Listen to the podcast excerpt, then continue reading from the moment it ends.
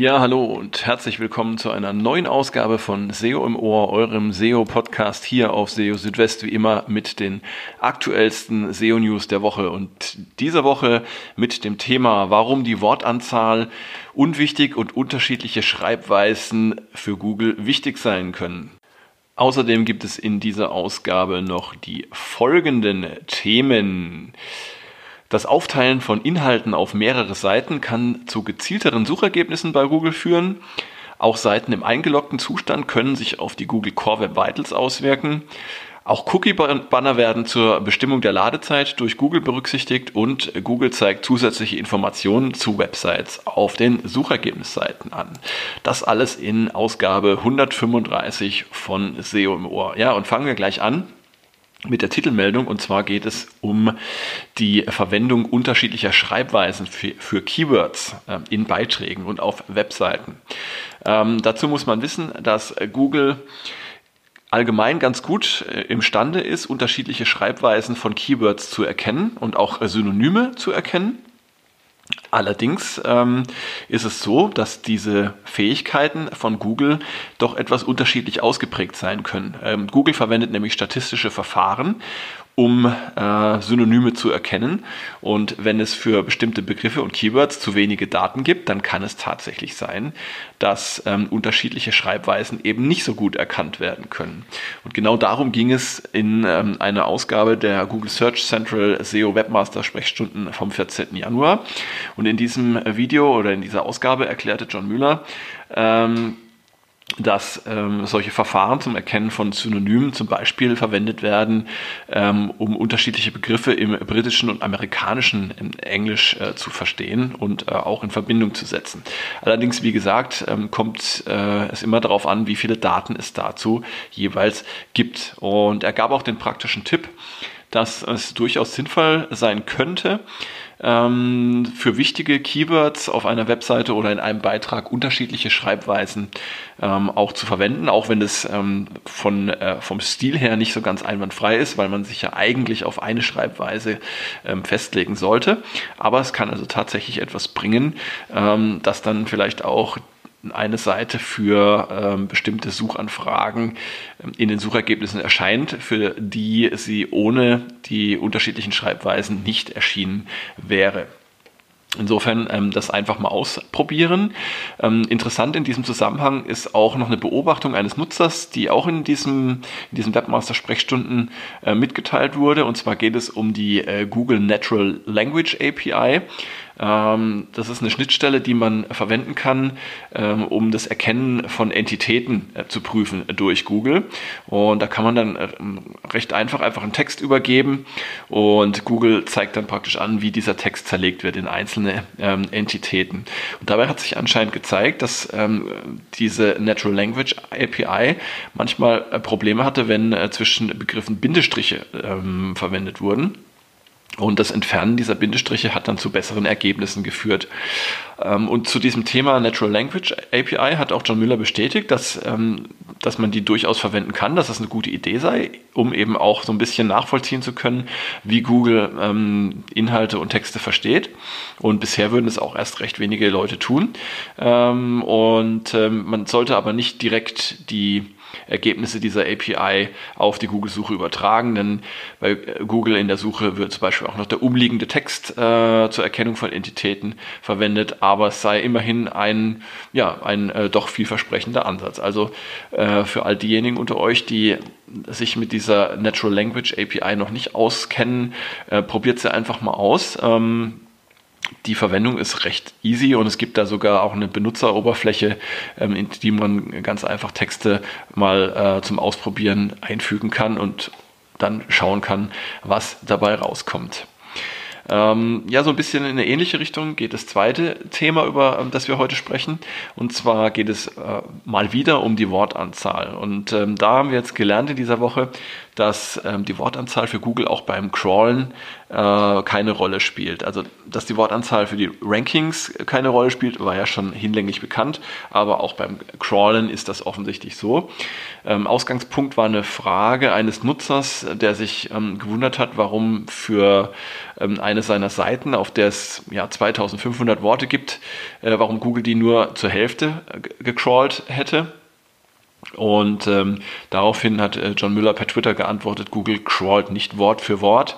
Und er hat dann auch nochmal wiederholt, dass die Wortanzahl kein Ranking-Faktor sei. Wenn es auf einer Website Probleme mit der Indexierung gäbe, dann habe das andere Gründe wie zum Beispiel technische Ursachen oder Qualitätsprobleme. Und es sei auch nicht so, dass man ähm, von der Wortanzahl äh, auf Thin Content schließen äh, könnte. Ähm, es ist äh, laut Müller auch möglich, mit vielen Worten nichts auszudrücken. Man sollte sich auf Qualität anstatt auf Quantität konzentrieren. So, nur dass wir das auch nochmal gesagt haben. Ähm, das wurde ja auch schon in äh, früheren Zeiten öfter mal erwähnt, dass eben die Wortanzahl äh, nichts über äh, die Qualität von Inhalten aussagt. Also konzentriert euch besser darauf, äh, dass das, was wirklich für die Nutzer interessant ist, dass das auch enthalten ist. Und das kann man äh, manchmal auch mit ziemlich wenigen Worten schon schaffen. Ja, ähm, äh, das Aufteilen von Seiten oder von Inhalten auf mehrere Seiten kann durchaus auch eine gute Strategie sein, um gezieltere Suchergebnisse bei Google zu bekommen.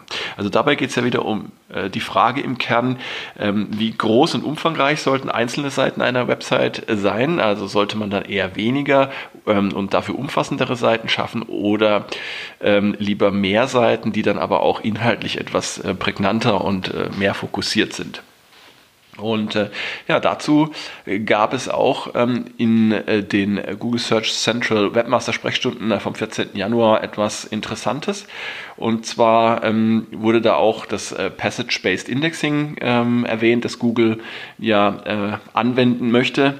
Das heißt, äh, Passage-Based Indexing steht für ja, gezieltere Indexierung ähm, größerer und weniger strukturierter Inhalte. Damit möchte Google äh, in der Lage sein, eben auch auf äh, umfangreicheren Webseiten ähm, die einzelnen Themen, die dort vorkommen, besser zu verstehen. Ähm, in diesem Zusammenhang äh, wiederholte Müller noch einmal, was er schon äh, früher gesagt hatte, nämlich, dass man nicht für Passage-Based Indexing ähm, optimieren kann. Es gäbe aber zum Beispiel die Möglichkeit, wenn bestimmte Inhalte äh, oder äh, Links in den Suchergebnissen erscheinen sollen, dann kann man zum Beispiel interne Jump Links verwenden. Also das sind diese Sprungmarken, die man ähm, auf einzelnen Seiten sehen kann, mit denen man dann zu verschiedenen Abschnitten springen kann. Und äh, Google kann diese Jump Links tatsächlich auch in den Suchergebnissen anzeigen. Allerdings gibt es keine Garantie dafür, ähm, dass das auch tatsächlich passiert. Und als Alternative schlug er eben vor, ähm, eine Seite ähm, auch mal auf mehrere Seiten aufzuteilen, nämlich genau dann, wenn es wichtig ist, dass die Inhalte jeweils äh, getrennt indexiert werden und auch getrennt in den Suchergebnissen erscheinen.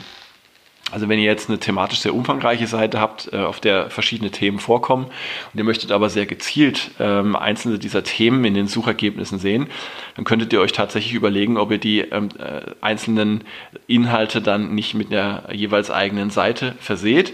Ähm, dabei muss natürlich dann immer berücksichtigt werden, dass diese Seiten auch für sich ähm, aussagekräftig sind und für sich auch alleine stehen können. Aber in einem solchen Fall kann man das durchaus mal erwägen und vielleicht auch einfach mal ausprobieren. Ähm, jetzt kommen wir zu einem meiner Lieblingsthemen und zwar die Google Core Web Vitals. Äh, da gab es auch eine spannende Info dazu in dieser Woche. Und zwar ist es tatsächlich so, dass auch Seiten im eingeloggten Zustand sich auf die Core Web Vitals auswirken können und damit können sogar theoretisch ähm, eingeloggte Seiten ähm, die Rankings beeinflussen. Ab Mai, also die mobilen Rankings, muss man da immer einschränkend sagen, im Zusammenhang mit dem Page Experience Update. Das liegt nämlich daran, dass Google die Daten für die Core Web Vitals aus dem Chrome User Experience Report verwendet. Und dieser Chrome User Experience Report, der sammelt praktisch ähm, Daten, die äh, ja, von Browsern geschickt werden, während reale Nutzer Seiten aufrufen. Und jetzt kann es zum Beispiel passieren, dass es eine Seite äh, gibt, die hat ähm, eine URL, die bleibt gleich, sowohl im eingeloggten als auch im nicht eingeloggten Zustand. Sprich, äh, die Seite ist auch ähm, öffentlich verfügbar. Und wenn jetzt jemand sich einloggt und diese Seite ähm, lädt dann zum Beispiel zusätzliche Inhalte nach und äh, zusätzliche Funktionen für einen eingeloggten Nutzer, kann es durchaus sein, dass diese ähm, Ladezeit für die Seite dann ähm, steigt und dass es vielleicht auch Layout-Verschiebungen gibt und all das äh, würde dann aber auch in äh, die Daten des Chrome User Experience Reports einfließen und zwar genau für diese URL.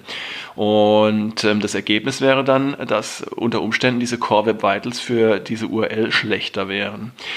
Das heißt, ähm, ihr solltet tatsächlich mal schauen, wenn ihr Seiten habt auf eurer Website, ähm, die sowohl im äh, eingeloggten als auch im nicht eingeloggten Zustand ähm, dieselbe URL haben, ähm, dann solltet ihr gucken, ähm, ob die im eingeloggten Zustand langsamer sind, ob da in der Darstellung etwas anders ist. Und äh, falls das so ist, solltet ihr entweder da optimieren oder vielleicht dafür sorgen, dass eben der eingeloggte Zustand über eine andere URL nur dargestellt wird.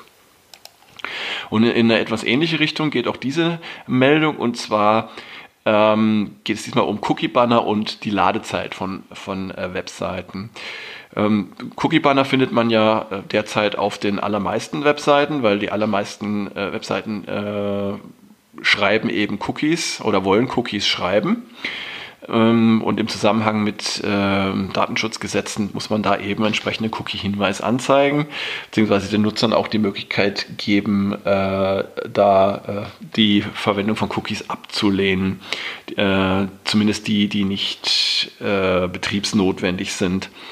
Und um so ein Banner anzuzeigen, äh, wird in der Regel JavaScript geladen und ausgeführt und all das äh, kann sich dann äh, negativ auf die Ladezeit auswirken. Und äh, das kann dann natürlich bedeuten, dass äh, eine Seite mit so einem Cookie-Banner dann äh, schlechter dasteht als eine vergleichbare Seite ohne Cookie-Banner. Und bereits jetzt ist ja die Ladezeit ein Ranking-Faktor in der mobilen Suche und das Ganze wird äh, dann äh, ja ab Mai in einer etwas anderen Form weiter bestehen, wiederum mit diesen Core Web Vitals, über die wir ja schon gesprochen haben. Ja, und da solltet ihr rechtzeitig schauen, ob ähm, euer Cookie-Banner da eure Ladezeit irgendwie ungünstig beeinflusst oder vielleicht auch das Layout ähm, ungünstig beeinflusst, sprich ob es zu Layout-Verschiebungen kommt durch einen Cookie-Banner. Denn all das würde tatsächlich von Google äh, auch mit gewertet werden. Das haben wir ähm, erfahren und zwar in den Google Search Central SEO Office Hours vom 29. Januar. Ähm, da hat John Müller erklärt, ähm, dass äh, die Inhalte von solchen Cookie-Bannern zwar bei der Indexierung ausgeklammert werden können, ähm, nicht jedoch bei der Bestimmung der Ladezeit. Und ich gehe mal davon aus, auch nicht bei der Bestimmung des Cumulative Layout Shifts, ähm, der ja auch Bestandteil der Core Web Vitals ist. Das heißt also, Cookie-Banner sind tatsächlich im Hinblick auf die Core Web Vitals ein relevanter Faktor. Also solltet ihr schauen, dass da alles im Reinen ist oder ob ihr vielleicht sogar komplett auf Cookies verzichten könnt. Ähm, ich kenne Beispiele, da funktioniert das und ähm, da kommen Websites komplett ohne Cookies aus. Wäre natürlich auch überlegenswert. Ja, und äh, zum Schluss noch diese Meldung. Und zwar zeigt Google jetzt zusätzlich Informationen zu Websites auf Suchergebnisseiten an. Und zwar sieht es so aus, ähm, in den Snippets gibt es jetzt oben rechts so ein, äh, ja, ein Menü, so ein äh, kleines Burger-Menü. Und wenn man da draufklickt, dann öffnet sich ähm, ein Layer. Und in diesem Layer kann man dann Informationen zur Quelle äh, sehen, also zur Website, von der ein Suchergebnis stammt. Wenn jetzt die Website, um die es da geht, äh, einen Wikipedia-Eintrag hat, dann erscheinen da Informationen aus Wikipedia.